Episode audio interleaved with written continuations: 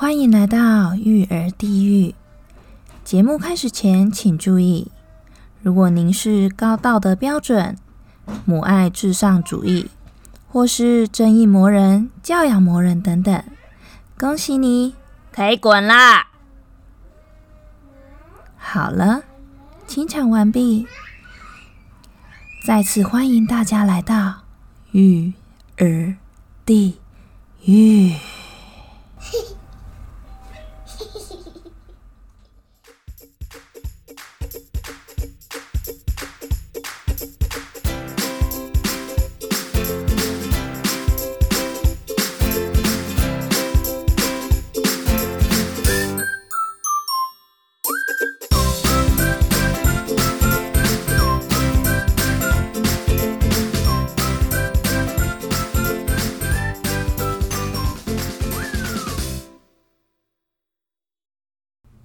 嗨，我是阿卡里。天气真的是好冷，好冷哦！你知道天气冷的时候，哪一种妈妈最辛苦吗？就是还在哺乳的妈妈呀！还在哺乳的妈妈，在这种那么冷的天气，衣服既不能穿太多，然后呢，随时又要把它掀开来，呃，袒胸露乳的亲喂或者是挤奶。哦天呐，光想象就觉得，哎，好厌世哦，对不对？不过呢，好在我今年并不需要这样子喂奶了啊。去年的这个时候呢，我也是，哎，咬着牙把衣服掀开喂奶。但今年好在我儿子已经断奶了哦，真的是谢天谢地啊，太感人了。哎，老实说啊，我觉得亲喂真的是一件苦差事。我两胎其实都是亲喂的，嗯，我算是非常讨厌平喂的一个人，你知道为什么吗？因为我觉得瓶瓶都是要给他喝，我为什么不要直接给他喝，而要挤出来再给他喝呢？挤出来再给他喝，不就要用 double 的时间嘛？就是会浪费 double 时间，光想就觉得好累哦。所以我非常的佩服那些平喂的妈妈们，真的是非常有毅力。像我这么懒的人，只要把衣服掀开喂奶，我就觉得哦，可以了，可以了。哎。其实亲喂小孩真的是一件很神奇的事情呢。怎么样的神奇法呢？以前从来没有想过，我可以这么直观的养活一个人，就是用你的。身体就是身体力行的养活一个人，跟你去那种赚钱回来养家的那种概念是完全不一样的。应该是只有产过母乳的人们可以呃理解我的这个意思吧。就是反正就是很直观的，你养活了一个人，你也会非常赞叹你身体的奥妙。真的，小孩一生出来，那个奶就来了诶，你以前从来没有想过，就是。呃，你的胸部真的可以挤出奶来，就是真的会产生乳汁。虽然说你有看过很多的文章啊，还是看过别人的呃喂母乳的情况，但是轮到你自己的时候，真的就是哦，天哪，真的非常的神奇耶！另外最神奇的一点就是呢，你在哺乳期的时候会非常的讨厌老公的触碰。诶，我一开始只是以为，嗯，我可能是就太累了，有可能新手爸妈就很多阿里阿杂的事啊，所以就会看另一半很不爽。诶，但是后来我发现呢，这其实是有一种生理机制在里面的。这我朋友跟我讲的，他说呢，雌性为了要哺乳，就是喂养小孩，所以呢，他必须要让自己不能怀孕。它会连带的对雄性会有一种厌恶感，诶，很有道理吧？因为很有道理，所以我就被我朋友说服了。诶，不过那时候真正很严重，好像是三到六个月的时候吧。我记得我大宝前六个月的时候，反正就我老公别想碰我的身体任何一个地方，我会觉得哦，就是会不爽。就他也没怎样，但你就是会不爽，这样就是哎，好吧，老公其实也辛苦了。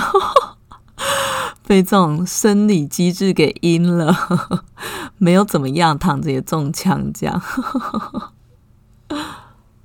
喂母奶呢，其实真的有蛮多好处的。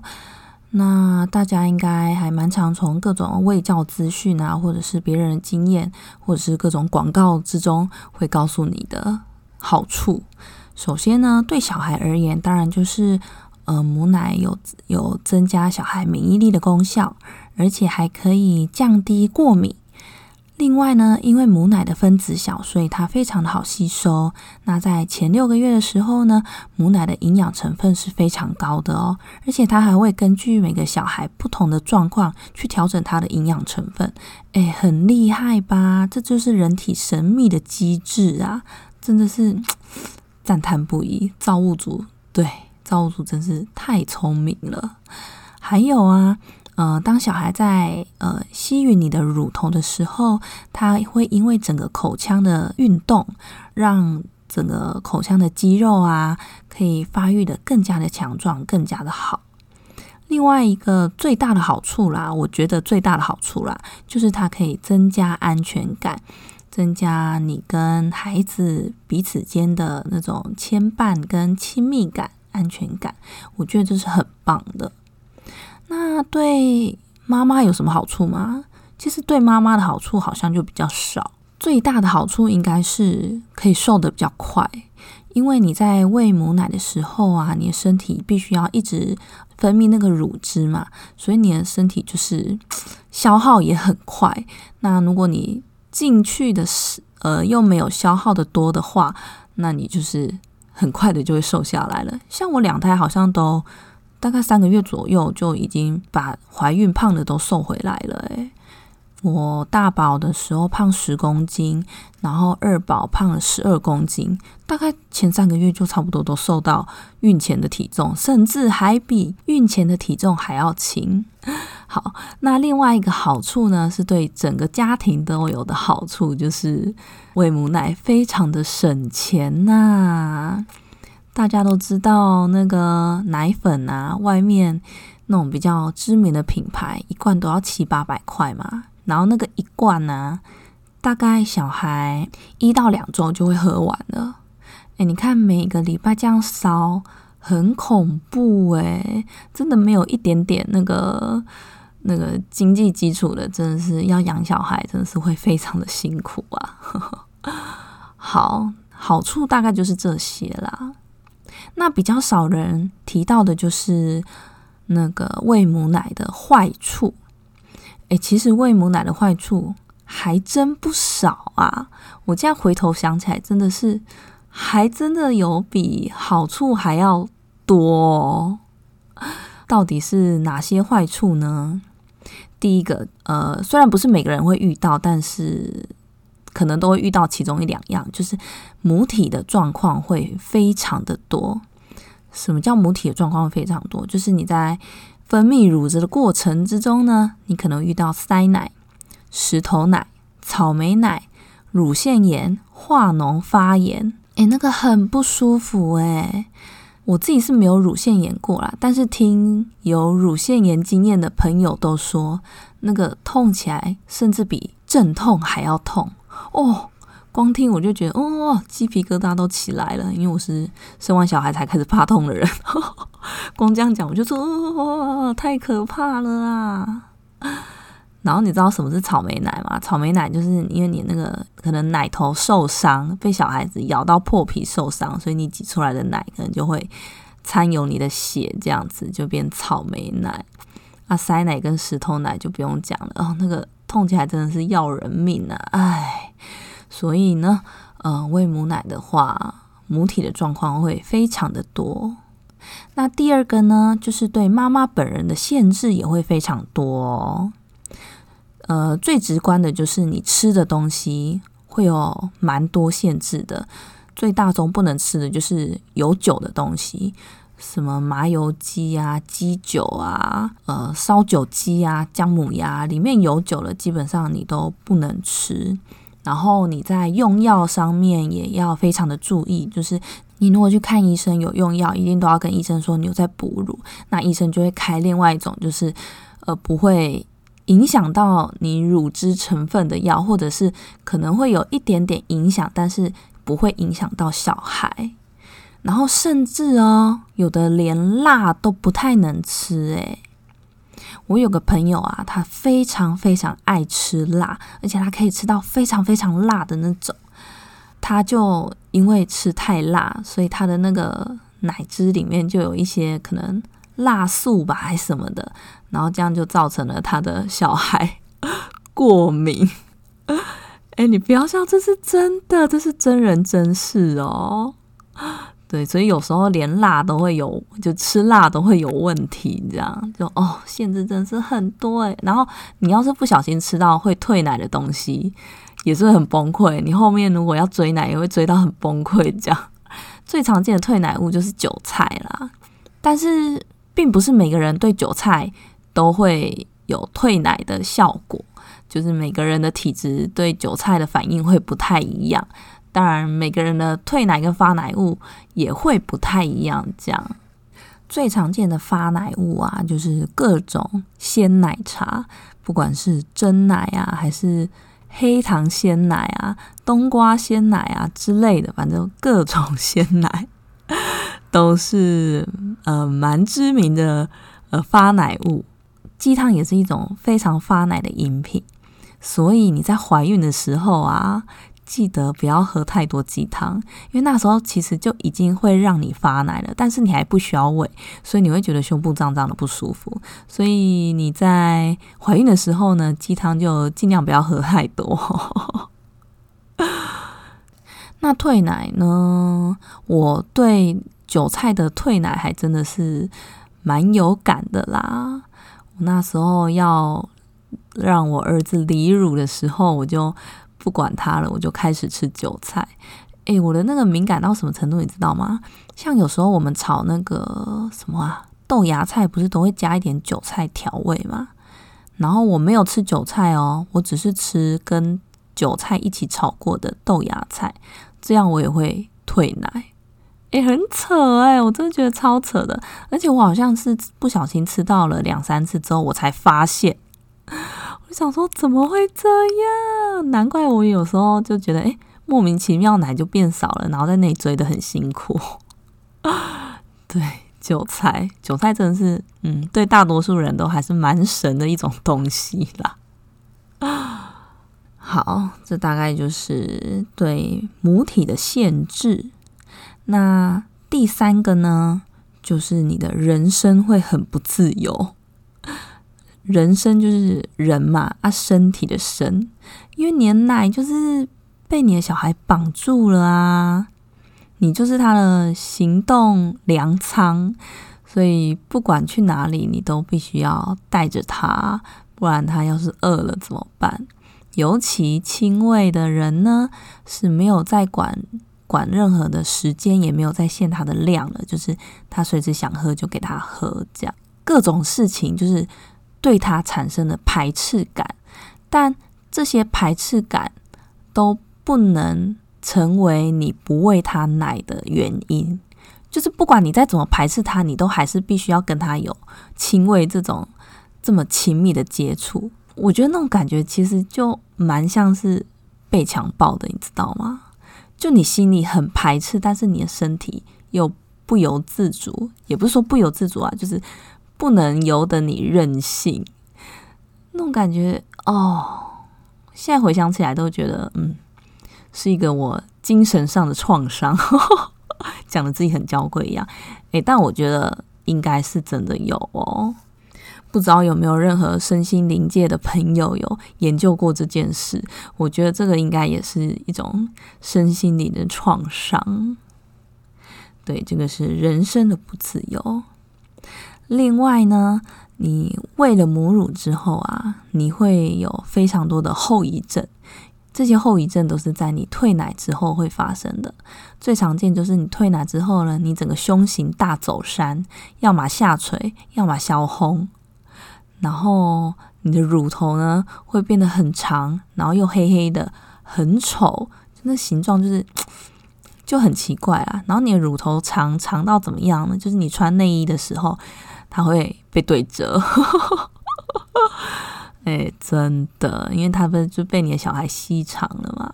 那我觉得我更惨，我是小红到没有可以下垂。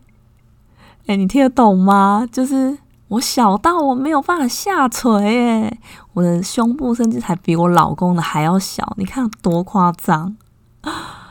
我觉得我现在胸部大概就很像那种，嗯，刚开始发育的小学女生，很扯哎！我以前至少也有 B 到 C 耶，就二宝喂完之后退奶之后呢，就嗯，变成搞不好连小 A 都没有，难过，不知道什么时候会回来，也不知道有没有可能回来。我甚至还跟我老公说啊，好难过哦，我去融入好了。我老公赶快跟我说，哦，没有没有。这样我很 OK，你这样还是很漂亮，不用隆乳啦，不用想那么多啦，这样 就不知道他是为了安慰我，还是就是怕我去花那个钱。对，就是唉，喂完母乳的后遗症啊。然后另外一个是，呃，你在喂母乳的时候啊。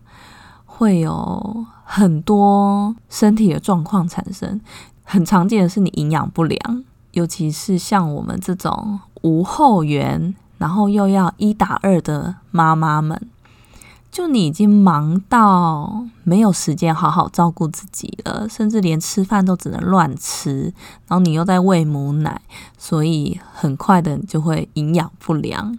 然后会因为这样呢，就是头发掉比较多啊，甚至很常会头晕。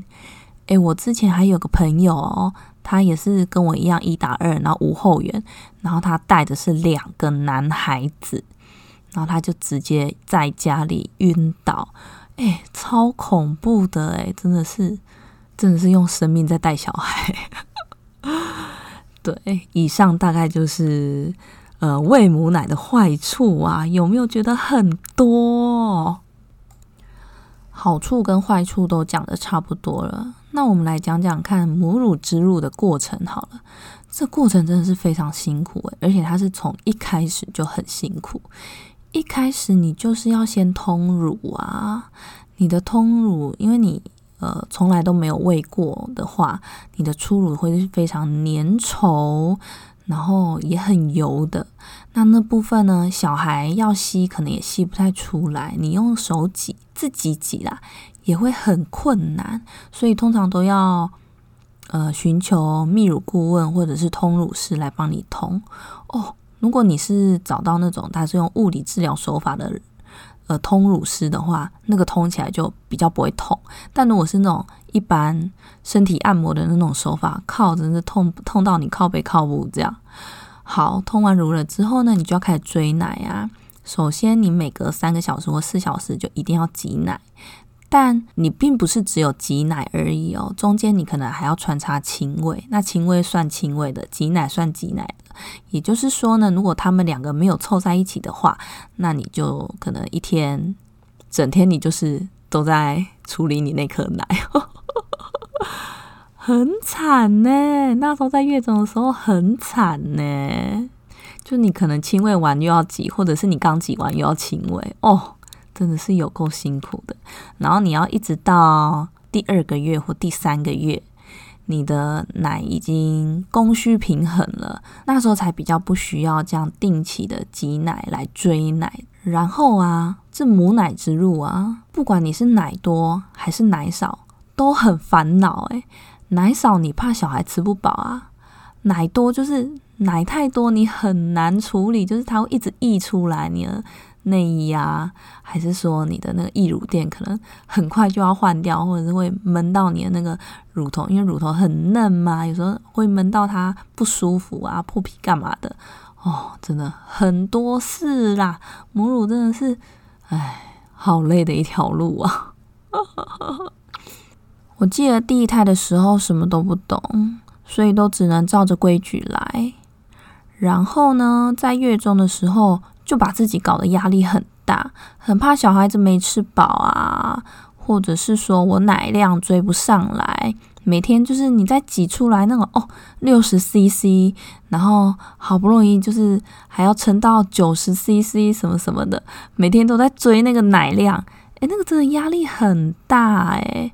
而且我那时候就下面还没好，因为我下面就是好像二级还三级裂伤吧，就是也很痛。然后上边上面的那个奶呢，就是也很胀，奶量也要上来不上来的。然后呢，我又要一直被逼着吃我不喜欢吃的东西，就我非常讨厌吃鱼。但是你也知道，要追奶呢，鱼汤是一个非常非常重要的一种饮品。啊，我就很讨厌吃鱼，然后又要为了说自己能够那个奶量可以哺育小孩，就要一直勉强自己吃，整个超不快乐的，我就觉得很崩溃。我就是想说，好不容易把小孩子卸货生下来了，应该事情会好一点吧？因为那时候到后期，整个睡也睡不好啊，然后吃也吃不好，就是非常厌世啊。好不容易卸货完，卸货完。还是一样痛苦啊，甚至还更痛苦，有没有？上下都痛，然后又很有压力，又要被逼着吃自己不喜欢吃的东西啊，各种限制都一直一直加诸在你身上，这是让人家超崩溃的。所以我就在月中就是还蛮长，就是崩溃哭。啊，第一胎，第一胎真的很辛苦啊，什么都不懂的妈妈真的很辛苦。哎，这时候真的很需要家人朋友们的支持。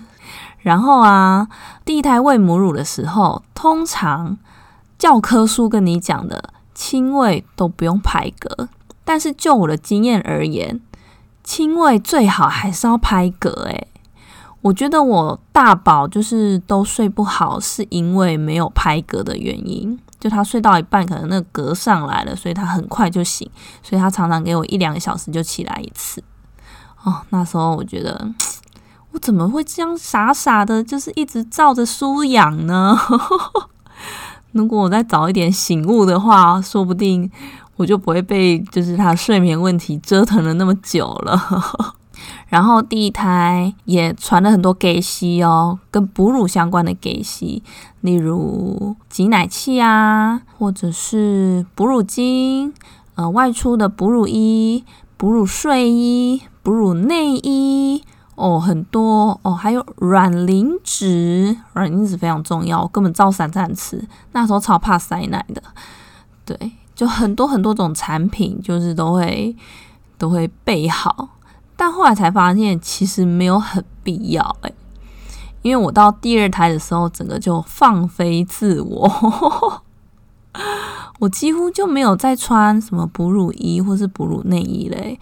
我很夸张哦，我就专门选那种很宽松的衣服，像那种什么大学 T 呀，或者是反正就是那种很宽松风格的衣服啊。然后出去的时候。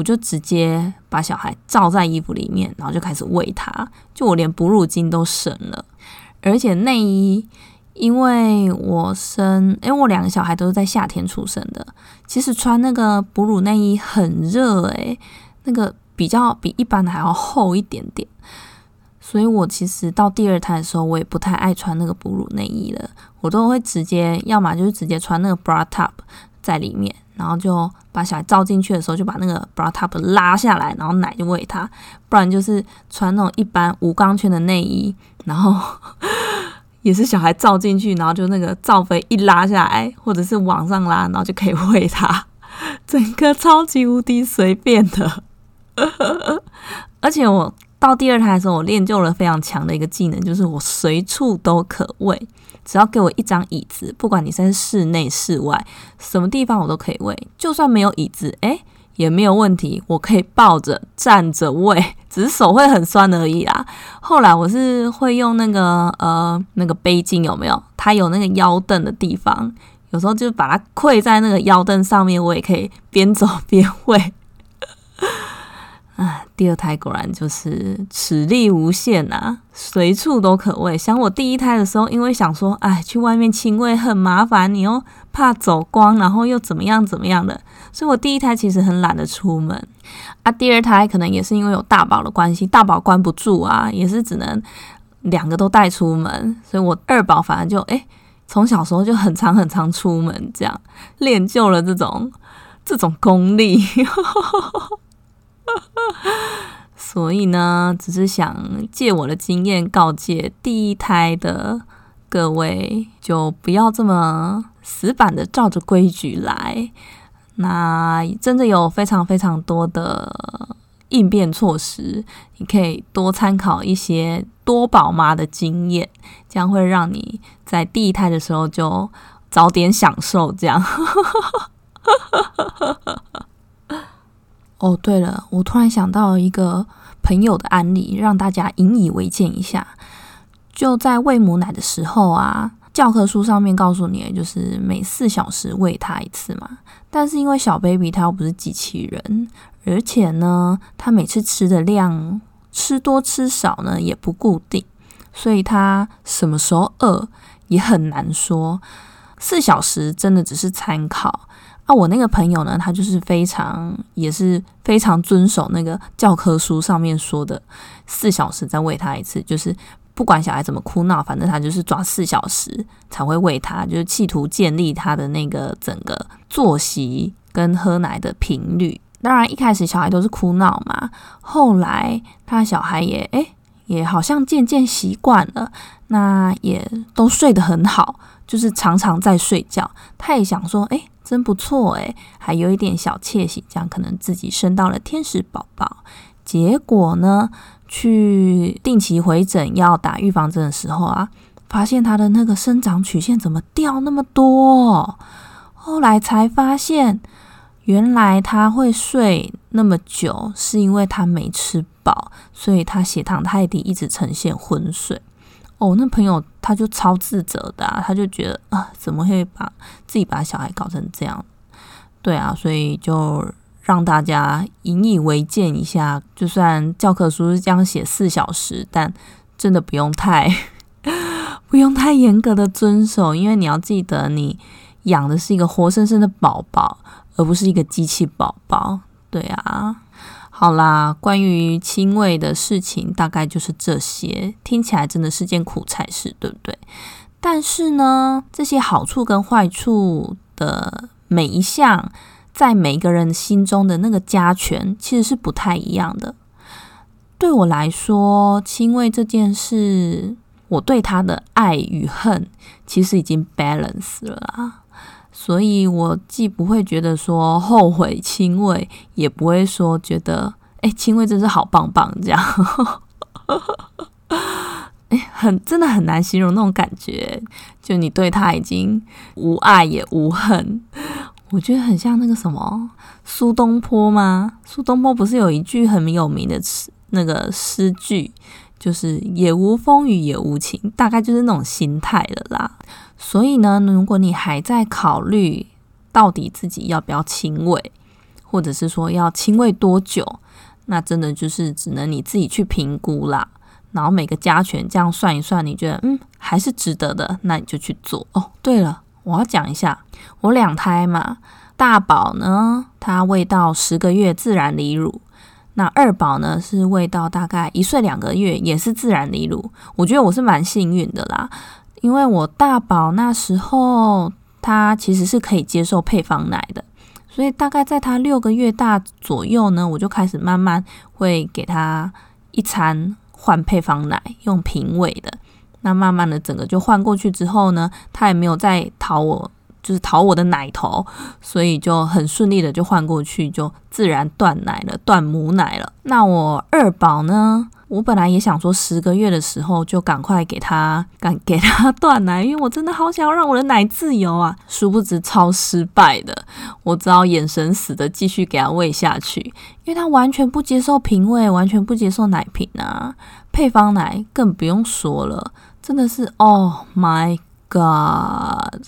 我真不知道，就是我那时候真的不知道他到底还想要喝多久，我还要陪他这样喝多久。我那时候甚甚至有想要用那种比较激烈的、比较激进的断奶方式，就是有涂辣椒啊、撒辣椒粉什么的。但也只是想想而已啊，因为我觉得可能小孩自己就是没有准备好嘛。结果在一岁两个月左右，突然奇迹发生了。他突然可以喝那个保酒乳，就用吸管喝喝保酒乳，突然就完全不会想要再喝我的我的奶了。哎，我只能就是哦天哪，所以就突然就准备好了吗？我一点心理准备都没有。但也是真心真心觉得很开心啊！就我我的奶就这样自由了。虽然说他现在小红的比 A 还要小，但是没有什么比你的人生自由还要更开心的，你懂的。对呀，好啦，这就是一些关于亲喂的小小分享，跟大家聊喽。那有什么想要跟我聊的？欢迎到粉丝专业或是 IG 下面留言，或是 Messenger 给我，都很欢迎哦。好喽，我们下次见啦，拜拜。